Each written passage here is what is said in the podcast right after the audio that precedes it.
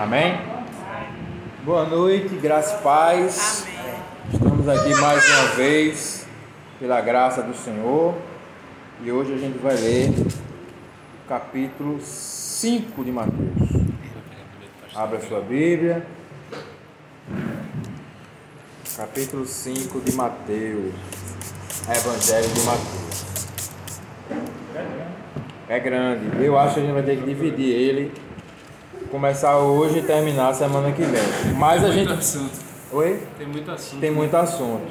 Então a gente vai ler do versículo 1 ao 16. Se der tempo, aí a gente lê mais alguns, certo? Certo. Minha Bíblia que estava aqui. é, benção. Hoje eu vou usar a. Hoje sei- Celular, pô. Tem uma Bíblia ali em cima. ó. Ali, em cima daquela mesa. Pega ali, Alice, por favor.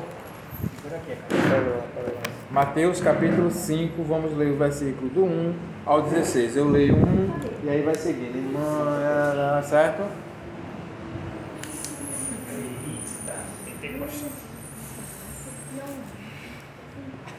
Amém. Sermão do Monte e as Bem-aventuranças. Quando viu Jesus as multidões, subiu ao monte e, havendo-se sentado, seus discípulos se aproximaram. E abrindo a sua boca, os ensinava, dizendo: Bem-aventurados os pobres de espírito, porque deles é o reino dos céus. Bem-aventurados os que choram, porque eles serão consolados. Bem-aventurados os mansos, porque herdarão a terra. Bem-aventurados que têm fome e sede de justiça, porque serão fartos. Bem-aventurados os misericordiosos, pois obterão misericórdia.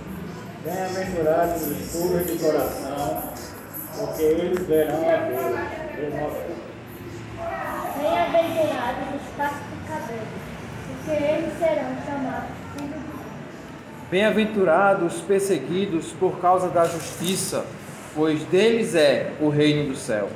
Bem-aventurados sois vós, quando vos injuriarem e perseguirem, men- mentindo, disserem todo mal contra vós por minha causa.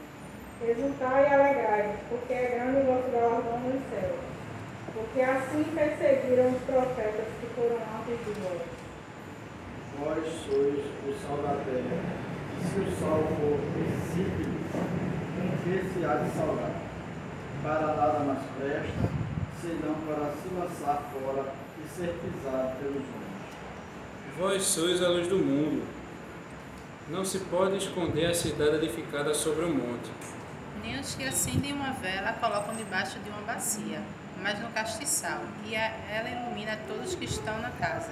Assim brilha a vossa luz diante dos homens, de modo que sejam as vossas boas obras e glorifiquem o vosso Pai que está nos céus. Amém. É, a gente percebe já que os, os quatro primeiros capítulos eles foram meio que que uma uma contextualização. O- os primeiros capítulos que a gente leu, eles meio que colocam a gente na história. Eles estão falando do tempo de Jesus, o início, o, o local. Né? A gente falou muito aqui das questões de como era o, é, é, o local onde Jesus estava, a religião. A gente falou muito dessa questão histórica, geográfica. A partir de agora, a gente vai focar mesmo nos ensinamentos de Jesus certo? É, na, naquilo que Jesus falou, naquilo que Jesus ensinou. Né? A gente vai começar vendo agora realmente o ministério de Jesus. Semana passada a gente viu meio que a introdução, né? Jesus sendo batizado, sendo tentado e tal, e depois começando. Agora, a partir de agora, né? ele chamando seus discípulos, e agora ele vai começar de fato a ensinar. A gente vê aqui, só para a gente relembrar, no versículo 23, assim que Jesus chama os seus discípulos, ele começa a ensinar já ali. Mas aonde é que Jesus começou ensinando? Quem lembra? A gente falou semana passada. Nas sinagogas. Mas há um detalhe né, quando fala no texto, veja aí. Jesus percorreu 23 do capítulo anterior. Jesus percorreu toda a Galiléia, ensinando onde? Leia aí como está escrito. Nas suas sinagogas. nas suas sinagogas, em outras situações, nas sinagogas deles. Nas suas, não é a de Jesus e seus discípulos, é a sinagoga deles. Era como se fosse uma coisa à parte, percebe? Na sinagoga deles, nas suas deles. E agora veja como já começa o versículo 1 do capítulo 5. Quando Jesus viu as multidões, subiu ao monte, havendo-se sentado, em algumas traduções assim, como se houvesse sentado. Talvez Jesus não tenha realmente se sentado, talvez ele tenha se encostado em alguma pedra, né? Começou a os ensinar. Veja, quando diz que Jesus subiu um monte, isso vai lembrar a gente de João. O que é que João fazia quando ele ia ensinar? Onde é que João ensinava? Deserto. No deserto. A gente aprendeu que o deserto era complicado para tomar para o deserto, porque o pessoal tinha que cruzar o deserto. O João ele pregava nas beiras do rio. E a gente vê que, viu que para chegar no rio tinha que atravessar o deserto. Não era só assim, chegar e ali no deserto. Era realmente um, um lugar difícil, de difícil acesso. Certo? Era mais ou menos como se hoje se fosse a igreja aqui em TGPO e o cara morasse lá na Macaxeira. Tá entendendo o que eu estou dizendo? Não é assim como no Jardim São Paulo, o cara mora ali, atravessa a rua, tá na igreja. Como era quando eu era daquela igreja, né? Lá. Eu saía de casa, Márcio, quando fazia parte da Batista ali. Márcio saía de casa, estava dentro da igreja, era só atravessar a rua. Né? Naqui, João Batista era lá, então a turma tinha que. Tinha, tinha ali um esforço, tinha ali um, um, um abrir mão de alguma coisa. Tá entendendo? É claro que eu não estou dizendo aqui que a gente porque bota um pouco mais perto, não é esforço. Porque eu, eu vim hoje pensando em fazer essa pergunta já de início. Você podia estar fazendo o que hoje? Tu que está de férias, né? Podia estar assistindo filme. né? A gente que trabalhou o dia todo. Hein? às duas horas da tarde, chegou Hein? Vocês que têm filhos pequenos. Não tá fazendo nada, olhando os pirraias. Você acha, né? Que aí muitas, vezes- muitas pessoas que olham de fora subestimam o nosso esforço, a nossa dedicação. É claro que, comparado ao sacrifício que Jesus fez por nós, isso não é nada. Né? Isso não, não é nada. Mas vamos deixar a comparação com Jesus um pouco de lado e vamos comparar com as pessoas normais, com as pessoas comuns, com aquilo que todo mundo faz. Todo mundo nessa hora está assistindo a novela, ou o jogo, ou está na internet, vendo um filminho, deitado no seu sofá, dormindo, dizendo que está assistindo, que tem gente que deita no sofá e dorme. Aí tu vai ligar e não, eu estou assistindo, né? né? Mexa não que eu estou assistindo, né, Cássio? A gente poderia estar fazendo qualquer outra coisa, mas a gente veio para cá. Por que é que a gente veio para cá? No fundo do seu coração, o que é que motiva você a vir para esse lugar? Uma em plena quinta-feira, sete horas da noite. Né? Eu, graças a Deus, hoje fui dar uma carona na Alice, aí eu tomei um cafezinho lá na casa de Alice, já vim meio forrado. Mas tem quinta-feira que a gente chega aqui, como diz a, a história, varado de fome, orando para a irmã caprichar. Não é assim? Às vezes esse rapaz chega do trabalho todo suado, né? Ah, Quando eu vinha de ônibus, né, do metrô, agora venho de carro, é mais tranquilo. Mas, gente, em primeiro lugar, não tem explicação. A gente vem para esse lugar porque a gente ama a palavra de Deus. A gente ama Deus e logo a gente ama a sua palavra. A gente quer aprender, a gente tem sede de conhecer mais o Senhor. E segundo, a gente vem para esse lugar porque a gente ama os nossos irmãos. Porque é um estímulo a mais. Se eu dissesse assim, Pedro, quinta-feira, vamos lá para a igreja para a gente estudar o capítulo 5 de Mateus, vai só eu e tu. A gente viria, talvez. Mas dá uma moldadinha, não dá não? Quando diz, poxa, só vai nós dois, é? Dá ou não dá? Quando a gente sabe que os nossos irmãos também vão vir, não dá um estímulo maior?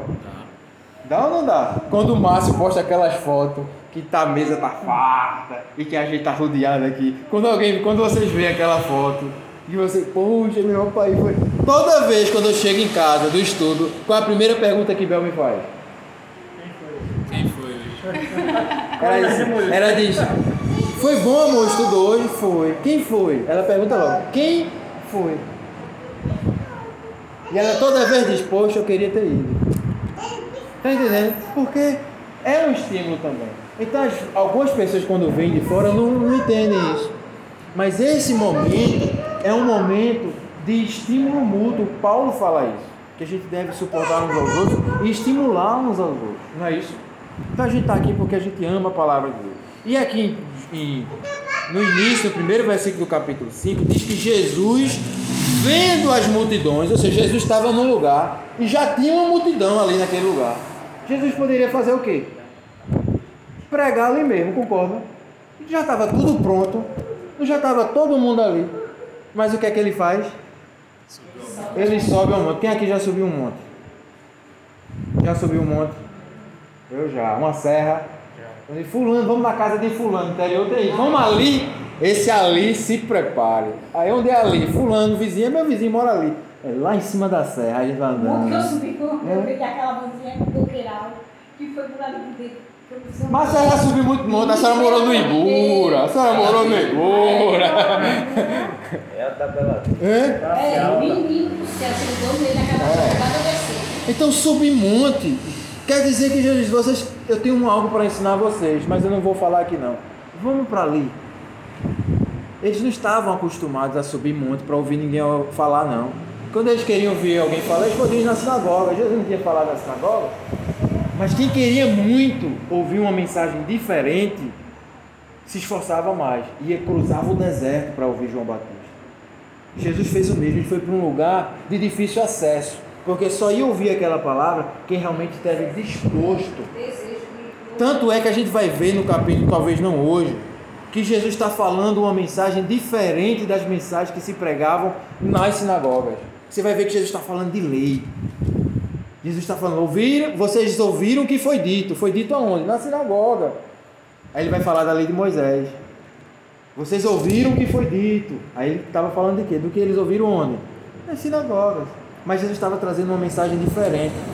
Mensagem, inclusive, que era contrária à mensagem que eles ouviam na sinagoga e que eles iam ser perseguidos por causa daquela mensagem. Ele diz aqui nas bem-aventuranças: Bem-aventurados são vocês quando vos injuriarem porque vocês me seguem. Mas bem-aventurados vocês porque estão aqui em cima do monte, porque saíram da sua zona de conforto. A gente tem que lembrar que a mensagem que Jesus pregava e que João Batista pregava era a mesma. E qual era a mensagem?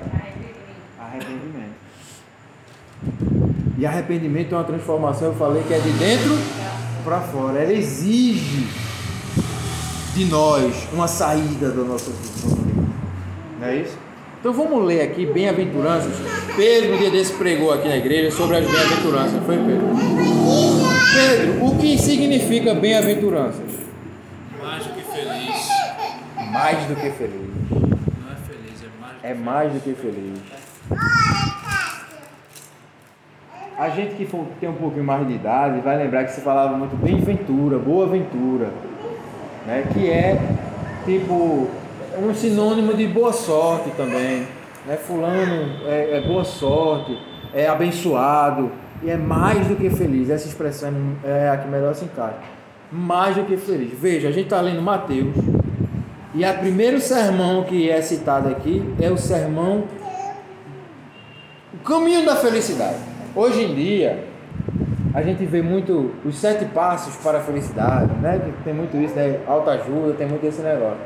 Mas o interessante, e Pedro falou isso aqui no domingo que ele ministrou, é que Jesus diz assim: vocês serão felizes se vocês fizerem tal coisa.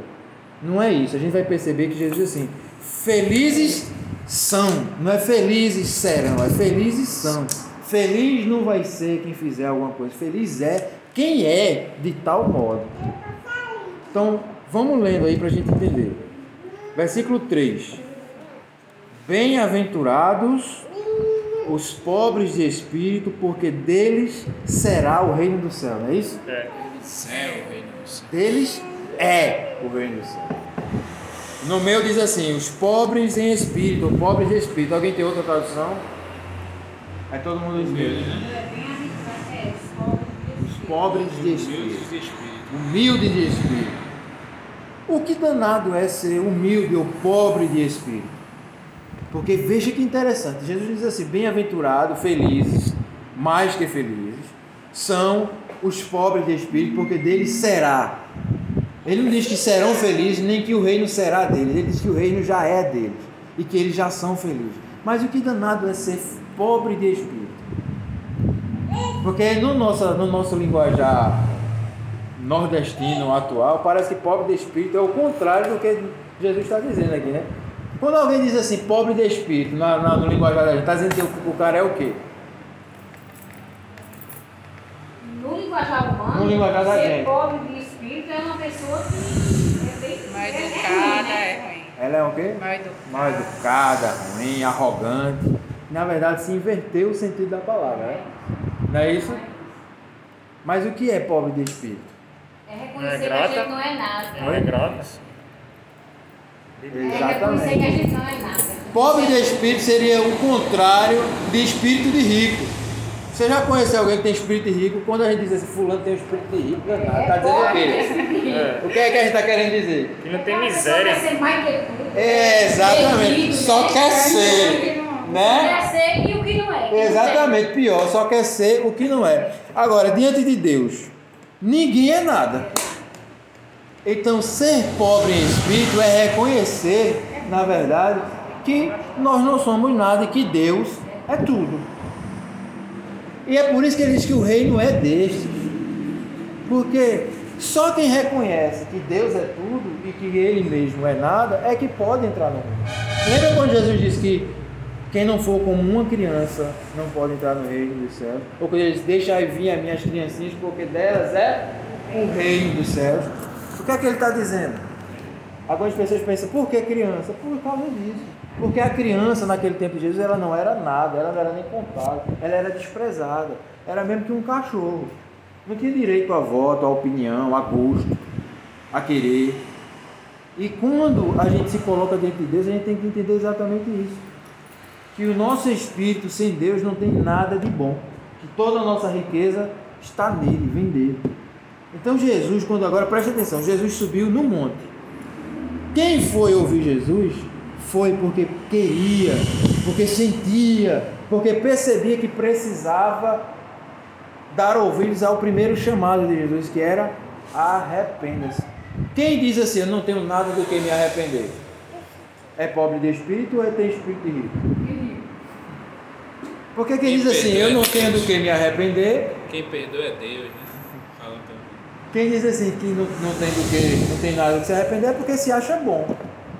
Jesus uma vez encontrou um jovem rico. E aí Jesus disse, ele pergunta, Senhor, o que é que eu faço, o que é que eu posso fazer para herdar a vida eterna? Jesus diz, obedece os mandamentos, o que é que ele diz? Eu obedeço. Eu já obedeço, eu já sou bom.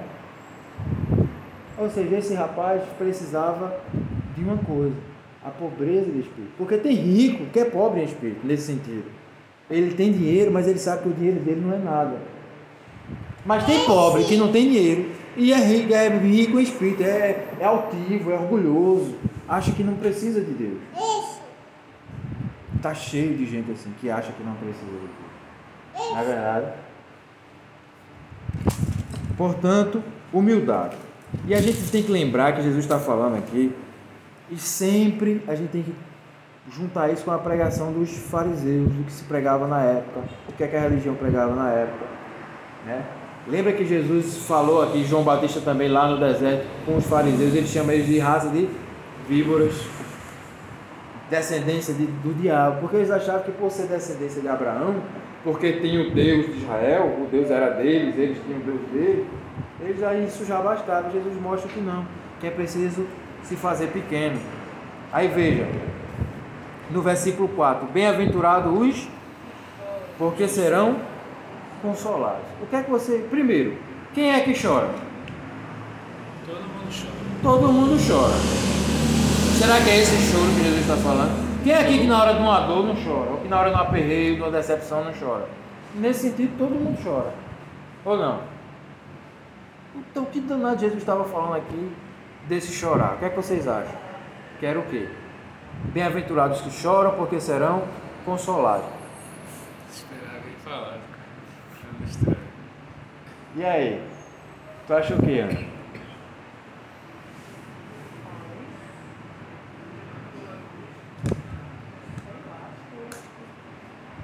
Vamos fazer relação Deus, É choro, quebrantamento. Consolo, quebrantamento. Isso está chegando. Márcio, dá uma luz aí, Márcio. Acho que Ângelo. é- tem a ver com aqueles Ele momentos. está ele tá Oi? Opa, tá chegando.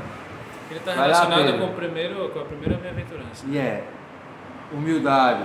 Aí esse choro é que choro. Esse choro É exatamente isso. Veja que a segunda palavra é os que choram porque serão consolados. Quem é o consolador? E o que é, qual é o papel do Espírito Santo além de consolar? Convencer o Convencer de quê? Da morte do juiz. Do juízo e da justiça. Então quando eles bem-aventurados que choram, a gente vai lembrar, sabe de quem? De Pedro. Quando Jesus diz assim, Pedro, tu se acha bom? Ele diz, eu Senhor, eu vou contigo até a morte, eu nunca te abandonarei. Pá, não sei o que, eu estou pronto para morrer contigo. Aí Jesus olha para Pedro e diz o quê? Pedro lá se achando bom, né? Não, eu não, eu tô aqui porque daí vier. Eu não nego de jeito nenhum. Diz, Pedro, antes do galo cantar, tu me nega três vezes. Aí o galo canta, aí o que é que acontece? Pedro, quando percebe, ele chora. E Jesus tinha dito assim, Pedro, quando tu te converter, o choro, esse choro, ele está diretamente relacionado à palavra arrependimento, conversão, transformação, metanoia. Então, bem-aventurados que se convertem, bem-aventurados que se quebrantam, bem-aventurados que percebem que precisam de Deus, porque esses receberão quem? O Consolador. Esses receberão o consolo. Esses vão entender que calma, meu filho, estou aqui. Então é preciso esse momento. Bem-aventurados são esses. E Jesus estava falando para quem? Para aqueles que estavam ali. Os pequeninos, os desprezados, os humilhados, os excluídos. Jesus estava dizendo isso para essa galera. Bem-aventurados os que choram, porque eles serão consolados. Veja, o sermão da montanha é um sermão pregado para um tipo de pessoa que às vezes a gente não consegue visualizar hoje em dia. Eu não consigo ver isso aqui muito, não, não consigo relacionar muito bem com a visão da igreja moderna. Vocês vão perceber comigo também. Veja o versículo 5. Bem-aventurados os mansos. Algumas traduções têm os humildes, porque eles herdarão a terra. Veja que no início ele está falando do reino dos céus, e agora ele está falando dos, do reino da terra, herdarão a terra. O que é manso? O que é alguém manso? Ou uma coisa mansa? Amansada é o quê? É uma coisa que foi. É, bra, é brabo, é bruto, é e é transformado, né? Isso. Modificado. Exatamente. É o quê? É o contrário de bravo é manso. É, mas é isso mesmo. O contrário de bravo. Quando alguém entra numa casa que tem cachorro, a primeira pergunta que a pessoa faz, ele é manso. É manso, é mansinho, né? E aí, no caso, a palavra que está sendo usada aí é justamente uma palavra que era usada para quando eles, eles caçavam para conter uma fera. Animais selvagens. Isso, animais selvagens para conter uma fera. O que ele está dizendo aí é bem-aventurado aqueles cuja a sua natureza foi adestrada. Todos nós, por nossa própria natureza, somos selvagens. A gente é brabo por natureza. A gente tem a- a- o instinto de defender território, de defender o que é nosso. Né? O homem, quando ele vê um, um outro macho olhando para a mulher dele, ele já fica né, querendo pegar em armas, né? O outro lado também. Mulheres, ela, ela- a mulher é diferente. Se ela vê uma outra mulher olhando para o marido dela, ela não olha para outra mulher, ela olha para o marido. Né? Ela tem raiva do marido, né? Mas não, essa não é. Mas assim, a gente tem por natureza em nós, a nossa natureza, ela é violenta, ela é brava, ela é feroz, ela é, ela é animalesca. Nós somos nada mais nada menos que bestas feras. Se o homem ele for entregue às suas próprias paixões, se não tiver os valores divinos, os valores de Deus, e se não tiver as leis sociais, ah, ah, se não tiver polícia na rua, basta entrar uma greve, você vai ver quem é o homem. Eu fui tomar um café, eu fui tomar um café na casa de Alisson hoje. É triste falar isso, eu vou falar isso porque é, é- é a realidade do dia a dia. E estava dando a matéria de uma mulher que envenenou os dois filhos para se vingar do marido que se separou dela. Essa é a natureza do homem sem Deus. Isso não é exceção à regra, não, gente. A gente pensa assim, não, mas isso aí é exceção à regra. Não, isso aí é a regra. A gente não faz isso hoje pela graça e misericórdia de Deus. A gente vê alguém que chega ali na rua, bota a arma na cara do outro por causa de 10 conto e atira, e a gente diz: esse cara é cruel, esse cara é desumano. Não! Aquilo ali é a figura do ser humano na sua natureza. Nós que não temos coragem de fazer isso, não é porque a nossa natureza não é assim, não. É porque a natureza de Cristo está em nós. Porque se fosse deixar a gente pela nossa na própria natureza mesmo, e se não tivesse os freios morais e sociais e as leis, a gente faria pior. Não subestime a maldade que habita dentro de você. O que Jesus está dizendo é que nós, por natureza, somos bestas selvagens. Mas ele diz assim: bem-aventurados são os mansos. E de onde vem essa mansidão? Um cachorro pode se autoadestrar. O leão, não tem os leão de circo, né? Hoje não tem mais não, mas antigamente tinha, né? O leão pode se autoadestrar? Não, por quê? Porque a natureza dele É selvagem. A natureza dele é aquela. Quando, quando alguém, quando um leão, a gente viu aqui uma vez, teve um circo que veio para Recife um tigre pegou um pirraia e puxou para dentro da, da jaula. Lembra disso? Foi terrível, né? O leão, o tigre fez alguma coisa de errado. Pensando direitinho, fez, o tigre fez alguma coisa de errado? Não, ele agiu segundo a sua própria natureza. É a natureza do tigre fazer aquilo.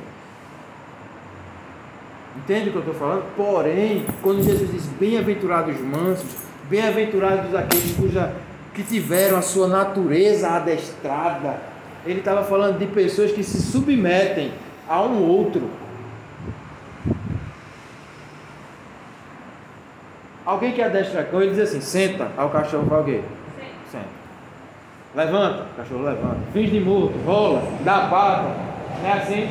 Agora eu pergunto, quem de nós é manso desse, nesse sentido? De perceber que a sua própria natureza, como disse Paulo, já estou crucificado com Cristo, vivo não mais eu, Cristo vive em mim. De Deus dizer assim, senta, a gente senta. Dá a pata, a gente dá. Hã? E olhe lá, porque tem muitos cães que são som adestrados porque estão querendo o biscoitinho que está escondido ali na mão do. Né? Não é assim? Muita gente até diz que é adestrado, mas é com olho no que vai ganhar. Mas e no sentido de ter a sua natureza amansada? Porque um cachorro, um pitbull, um pitbull, se ele for bem tratado, ele vai ser manso. A natureza dele é ser bravo, mas ele é manso. É claro que a gente que é desconhecido, a gente morre de medo. né? A gente fica, não, não, não chegou nada. Mas ele foi, está adestrado. Agora um cachorro, vocês já viram um cachorro quando ele é treinado para ser bravo? É totalmente diferente, né? Ele anda com a focinheira, mas a baba escorre. A gente atravessa a pista pro outro lado. E Jesus está dizendo, bem-aventurados são os mansos, porque deles é a terra. Você já percebeu que a gente acha que a gente só con- consegue as coisas se a gente for brabo?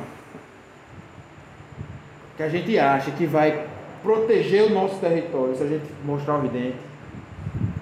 Se a gente brigar, se a gente for violento. Aí Jesus está dizendo, a terra vai ser de vocês. Ele diz assim que vão herdar, a gente vai herdar tudo.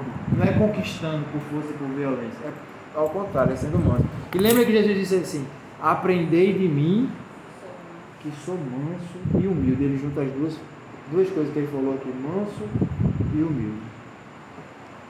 Que lição, né não? A gente tá mais para manso ou para selvagem? Besta fera. Pensa direitinho aí. Aí ele diz no versículo 7 agora. Não, 6, né? Bem-aventurados que têm fome e sede de justiça, porque ficarão saciados, porque serão fartos. Agora, esse versículo é muito é, Mal mal compreendido, mal interpretado hoje em dia. Porque o que quer dizer fome e sede de justiça? Muita gente pensa que fome e sede de justiça é ir para a rua, é protestar, é lutar pelos nossos direitos. Tipo os zelotes, né? Hã? Os zelotes da Os época. zelotes da época eram assim. Eles achavam que eles iam procurar justiça assim, pegar os romanos, destruir os romanos. Mas o que é fome e sede de justiça? Sede da palavra de Deus, fome da palavra, fome de Deus, né? O que mais? Diga mais aí. O que é justiça na Bíblia? O que é justiça para Jesus? Jesus falando. Lembra do que Jesus já falou até agora. Lembra dos versículos que a gente leu do início de, Mateus até agora. O que é justiça para Jesus? O que era justiça para João Batista? O que era justiça para os profetas? Que justiça é essa? É o quê? Paulo fala também já é, que nós somos Justificado. Justificados pelo Senhor. Que justificação é essa? O que é justo? Justo tem uma Reto, palavrinha. retidão, retidão, reto. Alguém que não sofre a pena, sei lá. Justo é só a gente lembrar o que é uma calça justa. Apertada. É, mas é, é mais do que isso. Não é só apertada. É uma calça que cabe. Porque se ela não cabe, ela não é mais justa. Apertada é já quando não cabe. Mas a calça está apertada, já não uso mais. Mas justa é aquela que cabe perfeitamente. É justa, ela encaixa. Quando a gente pega uma, um- uma coisa, uma peça de carro e ela tem que ser trocada, é por quê? Porque ela já está desgastada. Aí quando a gente troca por uma nova, ela chega, entra, a gente diz como? Chega, entra justinha, né? Chega, entra justinha, ela encaixa, é justo, ajustado, né? Ela encaixa. Então, justo é aquilo que está nos conformes, aquilo que encaixa perfeitamente. A palavrinha que a gente usa no vocabulário dos crentes, similar a justo, é santo. Ou perfeito. Uma coisa, rapaz, perfeito. É justo. Dá para entender? Agora, de onde vem essa justiça? De nós mesmos? Sou de Deus, de Jesus. Então é algo que vem de Deus. Se a gente for olhar na palavra, a justiça do Senhor é a vontade de Deus. A É. palavra de Deus ela é o quê? Isso aí é porque a turma pensa que esse versículo é externo, mas isso é algo interno. Interna, É, exatamente. essa justiça é para si. Exatamente. Essa justificação é para si. A palavra de Deus é justa. É a correção. Justiça é nós, é nós estarmos justos. Santificação, né? Santificação, é isso, santo, justo, perfeito, equilibrado, né? A questão da balança justa. O que é uma balança justa? Uma balança correta. Correta. Certa. Exatamente. Deus odeia a balança injusta. Então vai ser fala isso. Aquele, a balança de Didi Mocó, dos trapalhões, que tinha a balança, tinha um cordãozinho embaixo, ele botava assim, pisava e uh, né? Né? O, o, o errado, tudo que é errado é injusto, é incorreto. Né? Aí ele diz: Bem-aventurados que têm fome e sede de justiça. Ter fome e sede de fazer aquilo que é certo. Ter fome e sede de obedecer a Deus. Muita gente pensa que isso aqui é a justiça dos homens. Ah, o cara, pegaram o cara violentando, vamos lá fazer a justiça, aí mata o cara ali, lixar o cara. Isso não é justiça. Até porque o versículo seguinte vai falar sobre misericórdia. Se fosse essa justiça, não, não faria sentido com misericórdia, porque misericórdia seria perdoar o que fez algo errado. Entende? A nossa justiça ela é sempre injusta, distante de Deus. Mas em Deus ela é justa. Então, fome e sede de justiça é desejo de fazer a vontade de Deus. Agora veja que interessante. Ele diz: Bem-aventurados que querem fazer a vontade de Deus, porque ficarão satisfeitos. Agora, quem quer fazer a sua própria vontade sempre fica insatisfeito. Veja como é contraditório as coisas do Senhor do nosso ponto de vista humano. Quanto mais a gente quer fazer a nossa vontade, mais insatisfeito a gente fica.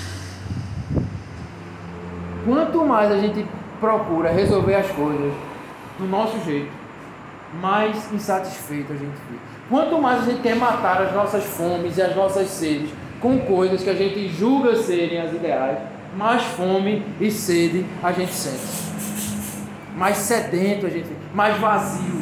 Fome, a gente falou do quando Jesus, né? Ela é sinônimo de vazio. Quanto mais a gente tenta preencher a nossa vida com coisas que não são Deus, mais sentimento de vazio a gente tem. Quem aqui não já fez isso? Não já viveu uma vida onde tentou preencher as suas vontades, satisfazer as suas vontades, sem saber que fome é essa? Porque às vezes a gente tem uma fome, a gente tem uma sede dentro de nós que a gente na verdade nem sabe o que é. Né? E aí a gente quer saciar com alguma coisa e não mata aquela fome. Quem aqui já ficou com o sentimento de querer comer alguma coisa e não saber o que é? Todo dia, pô. É, o cara, bicho, eu tô com vontade de comer alguma coisa, eu não sei o que é. Aí abre a geladeira e fica. Né? Olhando tudo que tem, aí fecha e não, não sei o que é. Não já acontece isso. Dica pros gordinhos, pra quem tá acima do peso. Quando tiver vontade, O gordinho que tiver. quando Eu tiver, não tô com fome, mas sei o que eu quero comer. Muitas vezes, sabe o que é? Desidratação. Sabia disso? Muitas vezes a gente sente vontade de comer alguma coisa e aí o corpo pedindo água. Aí a gente come quando na verdade deveria beber água. Um copo de água mataria essa vontade de comer alguma coisa, mas a gente só quer comer alguma coisa. Veja que interessante. Mas aí é com Deus é assim, a gente tenta colocar um monte de coisa dentro e quanto mais a gente busca fora, mais vazio a gente fica. Aí Deus diz assim, mas quem, quem tem fome e sede de obedecer a Deus, a fazer a vontade de Deus, se sente saciado, satisfeito. Pode até faltar água e comida física, mas ele se sente satisfeito. Pode faltar dinheiro no banco, mas ele se sente satisfeito. Ele se sente saciado. Às vezes não tem dinheiro, mas ele diz assim, não está faltando nada. Já passou por essa situação? De estar no rato. Está faltando tudo, mas no seu coração diz, bicho, graças a Deus, não está faltando nada. É, não é tão bom. Né? a- Né? a- a paz de Deus, né? Isso é maravilhoso. E Deus diz, quem me busca, fica satisfeito. Tem uma música antiga que diz assim, só Jesus A vida a satisfaz. vida satisfaz. Quem não tem Jesus vive insatisfeito. E é por isso que as pessoas estão cada vez mais vazias e sedentas e tristes e desesperadas no mundo lá fora. Porque estão vazias estão tentando preencher esse vazio com tudo, menos Deus. Vamos continuar. E como o Márcio falou, é exatamente isso. As pessoas pensam que é algo externo.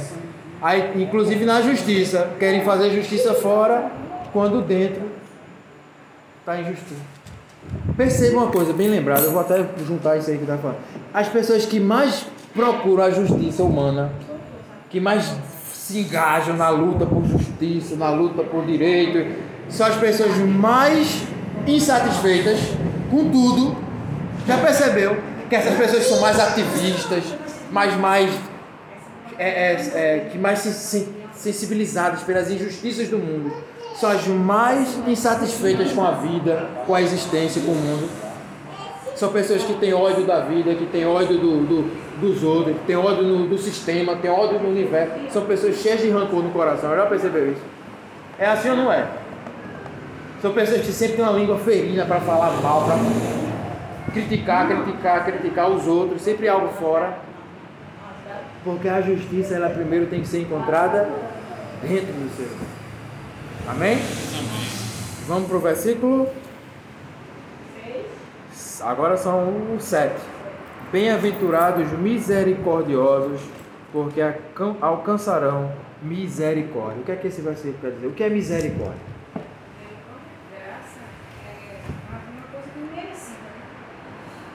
Ter graça do miserável, né?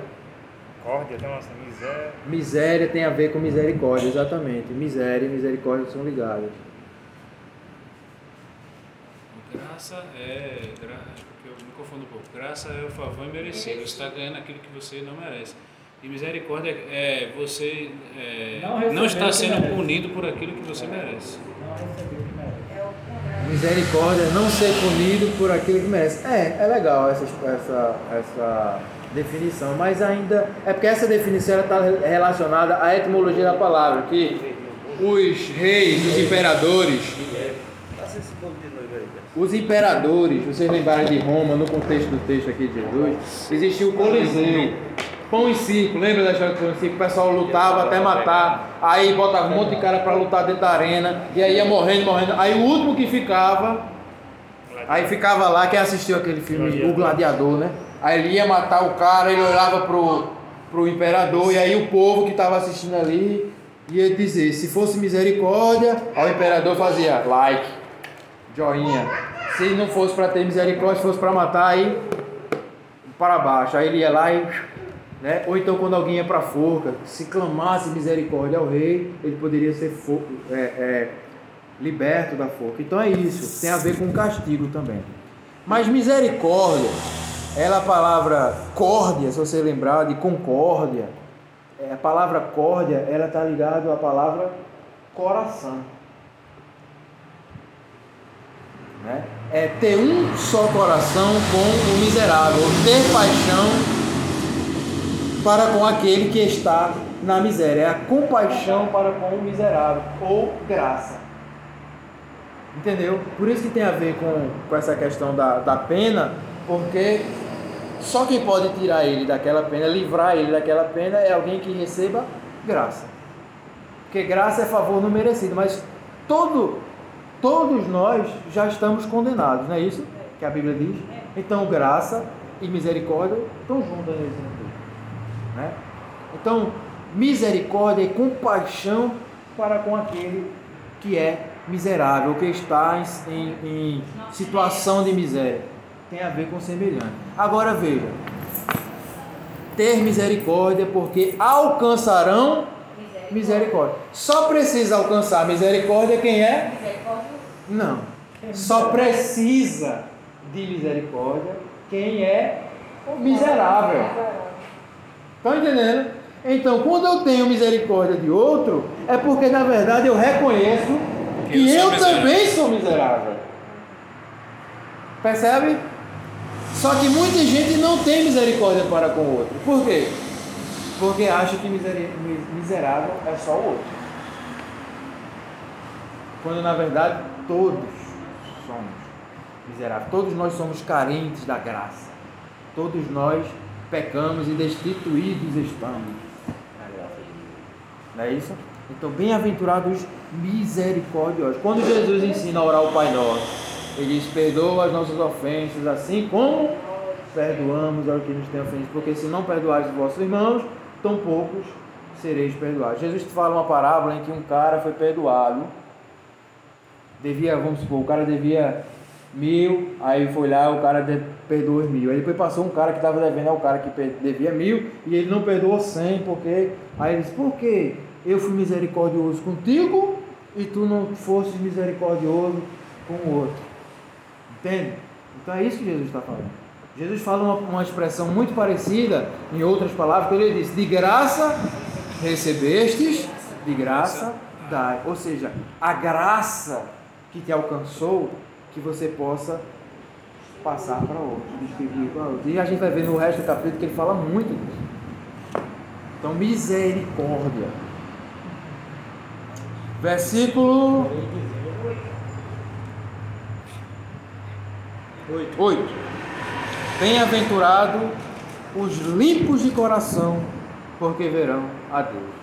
Alguém tem outra tradução? Limpos de coração. O que é ser limpo de coração? Ser limpo, puro. Tem como? Puro de coração. É massa essa expressão. Puro. Eu acho que você buscar, Eu gosto mais dessa, puro de coração, do que limpo de coração. Porque como tu falou logo no começo, que a essência da gente é puro. Eu acho que é você buscar, se esforçar e pelo lado correto, fazer o correto. Nesse caso, fazer a vontade de Deus. Né? Certo. Aquele que é limpo de coração é aquele que, que no coração dele não existe é, outras coisas competindo, Difícil. competindo com, com a santificação com Deus. Isso. Né? É isso, é isso mesmo. A palavra puro ou limpo, ela, a palavra no grego é original, ela está relacionada com o sistema de purificação dos metais. Ouro, prata. O metal ele é achado no, no- no seu sentido bruto, na natureza. E para que ele se torne limpo, ele passa por um processo de limpeza. Né? E como é esse processo de limpeza? Fogo, ouro é fogo, prata é Fogo. Metais se purificam através do fogo, porque o, o, o ponto de fusão do- do- das coisas que estão ali misturadas são diferentes. Então ele se derrete a uma temperatura, o outro ainda está duro. Então ele vai tirando aquelas impurezas e separando só aquele que derreteu. Então esse processo precisa se repetir várias vezes, passar pelo fogo Ele amolece, vira água e depois endurece de novo, e aí vai passando e se purificando cada vez mais. Então o texto que eu estou falando purificou de coração é ter um coração que foi purificado. Né? Isso nos faz entender que a gente é o coração que foi purificado, mas ninguém é capaz de purificar o próprio coração. O ouro ele não se autopurifica, ele é purificado. E a Bíblia diz isso várias vezes, que quem nos santifica é Ele, quem nos justifica é Ele, quem nos purifica é Ele, quem nos limpa é Ele. Então, é como se estivesse ligado basicamente à idolatria, né? Quando o ouro ele é encontrado, ele tem as suas impurezas lá e você entra num processo e a idolatria tem que, né, as coisas desse mundo, né? Tem que sair. Tem que ir saindo. Isso. Ele só quer. Inclusive no Velho Testamento tem várias passagens diferentes que falam em algo parecido, essa questão de purificados pelo fogo, como prata refinada, no salmista, né, ele diz muito isso, como ouro purificado. Então, ter um coração puro é um coração que está passando sempre por esse processo de retirar o que não é a essência de retirar aquilo que não tem valor. Por isso que eu falei que é, é, é uma buscar, busca. é- É muito difícil não ter. Não, claro. Não, ele, mas é faz muito certo. difícil não ter algo que você fique aquela, aquela competição. Exatamente. E aí tem a ver espiritual. com idolatria também. Interessante que idolatria, a palavra idolatria, latria é, é servir, é oferecer, é adorar. E ídolo, a gente quando pensa em ídolo, a gente pensa logo em quê? Imagem. No, Santa Igreja Católica, né? ídolo, a gente pensa que aquilo é ídolo. Mas a palavra, aquilo ali só se tornou ídolo posteriormente. A palavra ídolo, que na verdade tinha os ídolos dos, dos, dos egípcios, os ídolos, tudo que era é, fora Deus é ídolo. Mas o que é que os hebreus, é muito parecido com os, os no Islã hoje em dia, né? O que é ídolo para ele? Qual é o grande pecado com relação a Deus?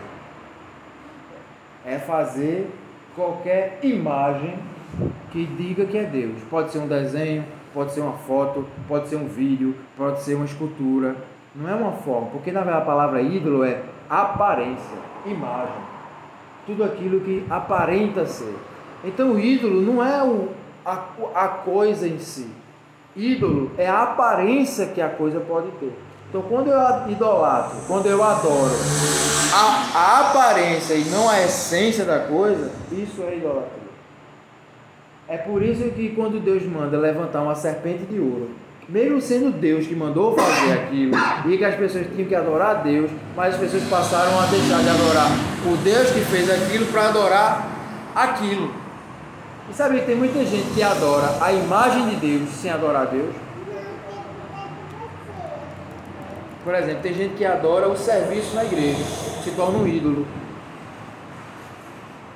Tem gente que adora a criatura ao invés, né, não é isso que o texto diz, do Criador. Criador. né? A gente tem que adorar a fonte de tudo e não a aparência das coisas. Amar o que as coisas são de fato. E aí ele diz: Bem-aventurados os puros de coração, por quê? Por quê? Verão a Deus. Verão a Deus. Só pode ver a Deus Aquele Quem que é? Puro. Purificado. purificado. E a gente tem que agradecer a Deus todo dia quando a gente passa pelo processo de purificação. É bom o processo de purificação, a gente acha bom. Geralmente dói. É fogo. Porque é, como a, os, os metais são provados com fogo, é mais ou menos com a gente. Né? A gente é provado pelas. Aí a, a Bíblia relata. Nós somos purificados pelas provações. Paulo diz algo parecido, né? Ele diz que, que uma coisa leva a outra, né? A, a, a tribulação leva a perseverança, a perseverança, blá, blá, blá, blá. não é isso? Então, graças a Deus. Então é achar bom quando for purificado, estiver sendo purificado. Outra coisa, que ele está falando isso aqui, bem-aventurados os puros, mas quem é puro?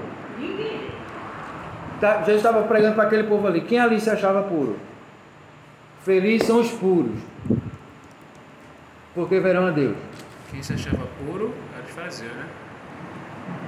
Então Jesus estava fazendo uma coisa que na verdade é feliz é quem sabe que não é puro, porque quem sabe que não é puro se submete ao processo de purificação.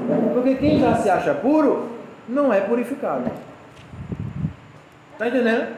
Então só é purificado quem sabe que não é puro. Versículo 10. Bem-aventurados perseguidos por causa da justiça. Não, não, não. É o 9. É o novo, Ah tá. Bem-aventurados porque serão chamados filhos de Deus. E aí, o que é isso aí? Pacificadores. Ser pacificador é ser man, man, tem a ver com mansidão, né?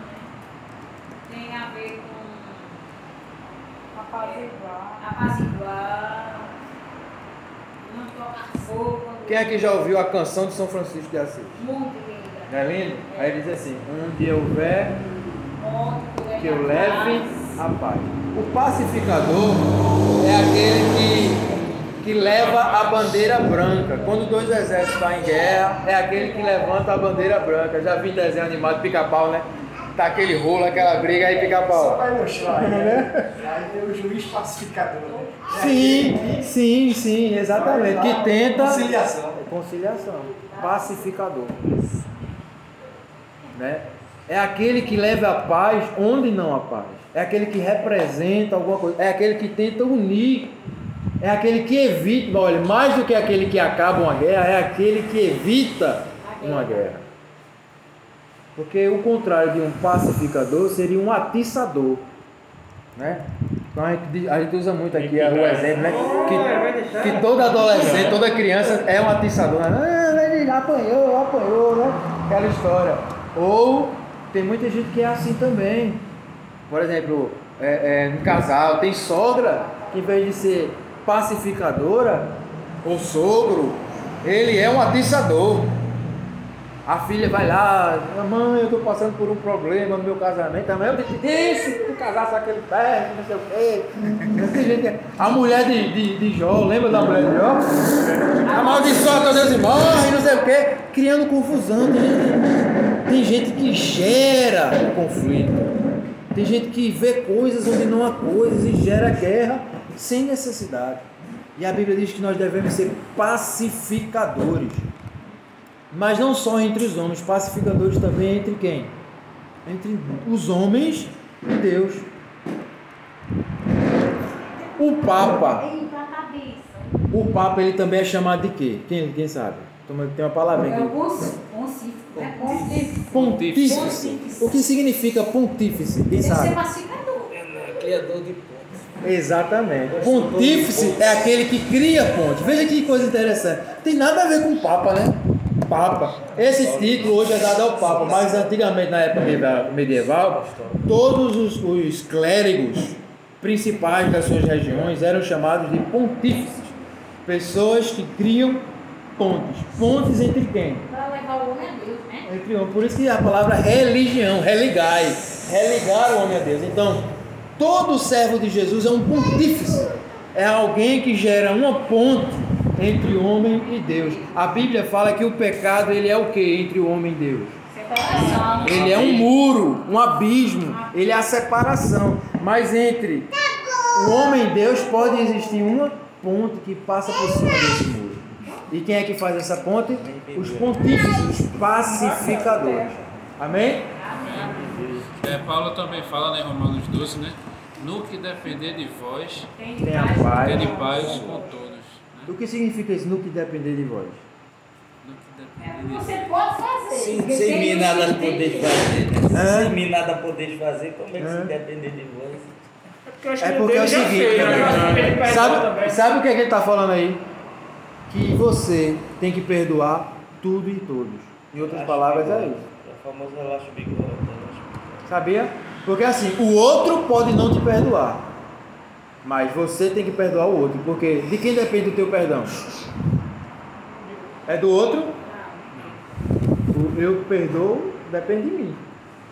Depende de mim. Porque se eu fui perdoado, se eu recebi graça, se eu alcancei misericórdia, eu tenho que pagar a mesma moeda. Então, Jesus perdoou quais os meus pecados? Todos. Então, filho, se é para imitar Jesus, a bron- a bronca tá aí. No que, no que depender de você, o que é que depende de você? É pesado, não? Mas é Bíblia, fazer o quê, né? Versículo 10. 10. Bem-aventurados os perseguidos por causa da justiça, porque deles é o rei do céu. Veja que interessante que ele usa a palavra justiça de novo, para frisar que essa justiça não é essa justiça que as pessoas têm. Né? Bem-aventurados os que são perseguidos por causa da justiça. Porque tem camarada aí que é perseguido por causa da justiça, a justiça dos homens. Ele diz, eu estou sendo perseguido, eu estou sendo perseguido. Não. Ela Exatamente. Essa justiça que Jesus estava falando era que justiça? É muito fácil, é só ler o versículo seguinte: Bem-aventurados sois vós quando vos insultarem e perseguirem e mentindo disserem todo mal contra vós. Por quê? Por minha causa. Então a justiça, mais uma vez, é a vontade de Deus. Quem procurar fazer a vontade de Deus vai passar perrengue. A gente não leu isso um dia desse aqui na igreja. Que todo aquele que quiser seguir a Cristo piedosamente sofrerá perseguição. Então é isso que está dizendo texto. Mas bem felizes são vocês quando vos perseguirem mentindo acerca de vós. Bom é ser perseguido quando estão mentindo acerca da gente. A gente tem que ser feliz quando alguém, quando quiser ser contra a gente, contar uma mentira. Ruim é quando alguém for perseguir a gente, dizendo a verdade. Perseguido porque que a gente deve. Mas ser perseguido por causa da palavra de Deus, que coisa boa, meu irmão. Porque a gente está dizendo a verdade, que coisa boa. Versículo 12: Alegrai-vos e exultai, porque a vossa recompensa está no céu. Grande é o vosso galardão, porque assim perseguiram os profetas que viveram antes de vós. Vou dar uma pausa aqui. Eu tenho para mim que as pessoas que estavam ali ouvindo Jesus, em sua grande maioria, se não para não dizer todos, eram pessoas o quê? Financeiramente falando. Vocês acham o quê? Pessoas pobres. Não, não. Tu acha que o, o jovem rico ia subir um monte? Tanta coisa para fazer, né? Não? Foi não. Acho que Será que soldados? mais simples, mais pobres. Se fosse hoje em dia, a gente ia dizer o quê? Um dia de tarde, dia de semana. Turma Só subir. Isso é coisa de quê? Quem não tem o que fazer, desocupado. Não é? Desempregado, gente que não tem muito o que fazer, tá aí de boresta, aí vai atrás de gente. Imagina os, os líderes religiosos, os líderes políticos falando desse povo. Esse povo não tem o que fazer, aí vai atrás desse Nazareno aí. Hã? Não é isso? Os desprezíveis. A Bíblia diz que Jesus veio para a galera que, era, que não era, para confundir os que eram, ele escolheu os que não eram. Mas Jesus diz, sabe o que sobre eles? Pecadores. Isso. Tanto é que quando se juntava essa mesma multidão, os discípulos chegavam para Jesus e diziam o quê? Jesus, o povo, o povo está como? Fome. O povo Jesus, o povo está com fome. Se fosse rico, ligava para um, um iFood, né? Mandava um empregado trazer, abria a marmitinha. Era multidões, né? Eram multidões. Aí veja, diz assim: vossa recompensa é grande, o vosso galardão, o vosso tesouro. Jesus estava olhando para os pobres e estava dizendo: vocês são ricos. Vocês que são humildes, que são mansos, que são Vocês é que perseguidos. são felizes. não Vocês que são felizes, vocês que são pobres, que o vosso tesouro não está aqui, mas está no céu, vocês é que são felizes. Vocês que são simples, vocês que não estão procurando status, grandeza, vocês é que são felizes. Vocês que têm uma vida simples, que não estão aperreados, procurando satisfazer a- a- as ambições que todo mundo aí fora está. Vocês é que são felizes. Eu vi um vídeo desse no YouTube, que o YouTube tem muita coisa boa também. Aí um cara chegou num interiorzinho, aí tinha um cara com uma garrafa, acho que era de, de água sanitária dessa grandinha. Aí tinha um cabo de vassoura, dois, dois parafusos na ponta e dois pedaços de arame. E o cara tocando, Márcio, tocando mesmo, tocando as músicas, várias músicas cantando e tal. Aí o cara que tava filmando fez assim, tá vendo? Isso aqui é que é gente feliz, ele falando no vídeo. A gente na cidade às vezes tem tudo, tem instrumento dos melhores, estu, é, ensaio nos melhores estúdios. Um tapa na cara aqui, meu amigo. Olha aqui, ó. E o cara lá tocando e cantando, pai, não sei o quê. Feliz é esse pessoal aqui, esse povo aqui. Né? Tem um vídeo também muito massa que é na África, eu acho, que é uma mulher tocando com violão, uma corda só, tu já viu? E ela pim, pim, pim, pum, pum, toca assim o violão com uma corda. E ela tocando e cantando, naquele jeito de os africanos. Já percebeu? Vocês olhem na internet, culto na Europa. Da é. Aí você vai assistir um culto na Europa. A igreja, ar-condicionado, pessoal, tudo do bom e do melhor. Tem Aí, tudo, né? aí você bota culto na África. O povo sentado na terra, né? Os instrumentos, aquele, aquele, aquele, Percussão. aquele negócio batuque que deve ser feito com lata, com não sei o quê. O alegria. é um pedaço de pau e o povo tá como? Alegre. Pai, não sei o que, aquela alegria, aquela euforia, aquele negócio. É assim ou não é?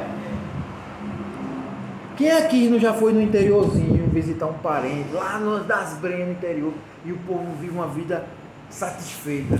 E a gente, a gente olha assim, isso aqui é vida boa. Aí eu tenho isso aqui é vida boa. Hã? E vai feliz. É assim ou não é? E às vezes a gente acha que felicidade, Jesus está dizendo aqui, felizes são vocês. E a gente acha que felicidade está em outras coisas, a gente busca tanto, busca tanto, busca tanto. E quanto mais a gente busca, menos a gente encontra. Porque a felicidade não é algo que se busca. A gente não deve buscar a felicidade. O que Jesus está dizendo aqui é que a gente tem que buscar outras coisas. E a felicidade vai ser o quê? Vai ser a consequência dessas outras coisas. Amém?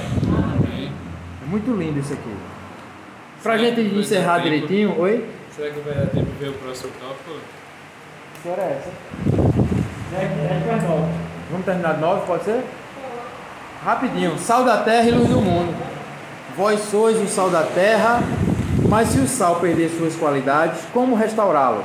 Para nada mais presta senão para ser jogado fora e ser pisado pelos homens. Vamos ver só isso aqui então. Aí pra semana a gente entra em luz do mundo, tá certo? Vamos ficar só no sal, porque só o sal dá pra gente falar um bocado de coisa. O que Jesus disse quando ele diz assim: Vós sois, vocês são o sal da terra. Vocês são, ele diz assim: Vocês serão, vocês são. Veja, eu já vi gente dizer assim: Não, Jesus está falando aqui que a igreja é o sal da terra, não sei o quê. Mas vamos olhar, onde é que Jesus estava? No monte, pregando para quem? A gente já viu, para aquelas pessoas ali. E Jesus olha para aquele povo e diz: Vocês são o sal da terra. Os discípulos estavam ali, beleza, mas eles estavam no início de tudo, eles acabaram de ser chamados. E Jesus está dizendo: Vocês são o sal da terra. Vocês quem? Quem são o sal da terra? Os que se encaixam nas bem-aventuranças, os humildes, os mansos, os pobres de espírito, os que choram, os que são perseguidos por causa das Deus, que têm fome e sede de Deus. Vocês são o sal da terra. O que é sal? Por que Jesus usa, usa a palavra sal? O sal dá sabor. O sal dá sabor, conserva. Exatamente, essas duas coisinhas, conserva e dá sabor. Interessante a gente lembrar, quer falar, Pedro, com relação à palavra sal? Explica aí como dar. Vocês sabem que sal, a palavra salvação, vem de sal. Sabe disso? Você sabe que a palavra salário vem de sal. Porque os, os romanos na época de Jesus recebiam o salário deles em sal. Dizem que o preço do quilo do sal era equivalente ao preço do quilo do ouro naquela época. Veja, hoje em dia sal, Só não né? É a coisa mais barata da feira. O sal era caríssimo. É, a palavra saúde vem de sal também. Apesar de que hoje em dia, né, a gente né, acha que não. Mas por quê? Porque a palavra saúde significa bem conservado. No seu contexto original. Por isso que quando a gente vê diz uma pessoa saudável, a gente diz, rapaz, tu vê fulano, fulano tá como? Fulano tá até bem, tá bem conservado, né? Quando a gente vê uma amiga que não vê há muito tempo, né, irmão? Vê uma amiga assim que não vê há muito tempo, fulano até que tá bem conservado, quer dizer que ele tá saudável. né? A palavra saúde também está relacionada a sal, apesar de ser com, com L e outro com U, né? Mas no seu original é salu. É, e sal, por que sal era tão caro, caro naquela época? Porque não tinha geladeira. Então, para se conservar as carnes, que eram o alimento nobre, pobre não comia carne naquela época não. Hoje em dia, pobre come carne. Pobre quando comia carne se matasse uma lagartixa, né? se, se matasse um rolinho, um negócio assim. Mas carne era para os ricos, os poderosos. E a única maneira de conservar aquilo era com sal. Quem aqui já guardou sal por muito tempo? Já Eu guardou guardei sal? um sal de pedra uma vez e ele ficou Sal de quê? sal grosso. A senhora falou, olha, sal de. Pedra. Quem já botou sal no saleiro? A gente geralmente bota o que dentro do saleiro? Arroz. Por que a gente bota arroz dentro do saleiro? Pra ficar sequinho e sair melhor. Por quê? Porque com o tempo o sal ele condensa. Aí a tendência do sal é virar pedra É, mesmo. sim. Aí quando a gente mexe assim, o, o arroz bate no sal e, e ele esfarela de novo. O sal ele tende a virar pedra. Né? E quando Jesus diz assim, se o sal perder seu sabor, ele serve para quê?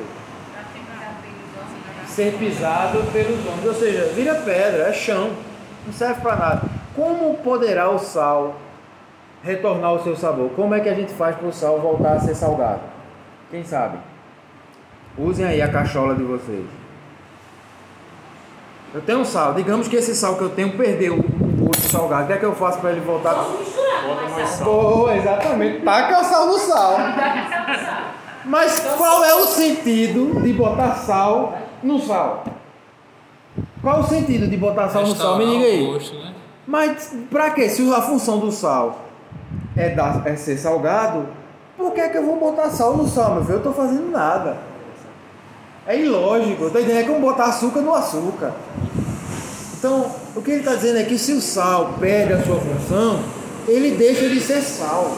Por mais que ele tenha aparência de sal, formato de sal, cor de sal, DNA de sal, se eu botar no microscópio eu vou ver que é sal. Mas ele tem sabor de sal? Não, então não é sal. Não serve para salgar. Estão entendendo? Então quando Jesus diz, vocês são sal, vocês conservam o mundo. Não é destruído porque ainda tem gente que me busca, que quer me obedecer, que quer ouvir a minha voz. Vocês são o que tempera o mundo, que dá prazer na vida, na existência, que dá gosto. Vocês são um tempero. Sabe o que é interessante no sal? O sal não se vê na comida.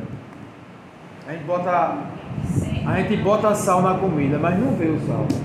A gente só sente o quê? O gosto. Tem muita gente que quer ser sal, mas quer aparecer. Quer glória para si. A gente vai lendo o texto, Jesus diz assim: e, e as vossas boas obras para que. Vamos ler aí rapidinho. Versículo 16. Assim resplandeça a vossa luz diante dos homens para quê? Vejam as vossas boas obras e Veja. glorifiquem o vosso Pai que está no céu. Vejam as vossas boas obras, não é vos vejam. Não é para a gente ser visto, é para que o quê? Os frutos sejam vistos. Porque pelos frutos o vosso Pai será glorificado. Nisso Deus é glorificado, que deixe fruto. Então o sal ele se dissolve, o sal ele se acaba. A função do sal é morrer, é sumir, é desaparecer. Mas ele some mas ele deixa algo, ele deixa sabor, ele conserva, ele está ali. Ele não está, mas está. Tá entendendo? Não está vendo, mas está sentindo.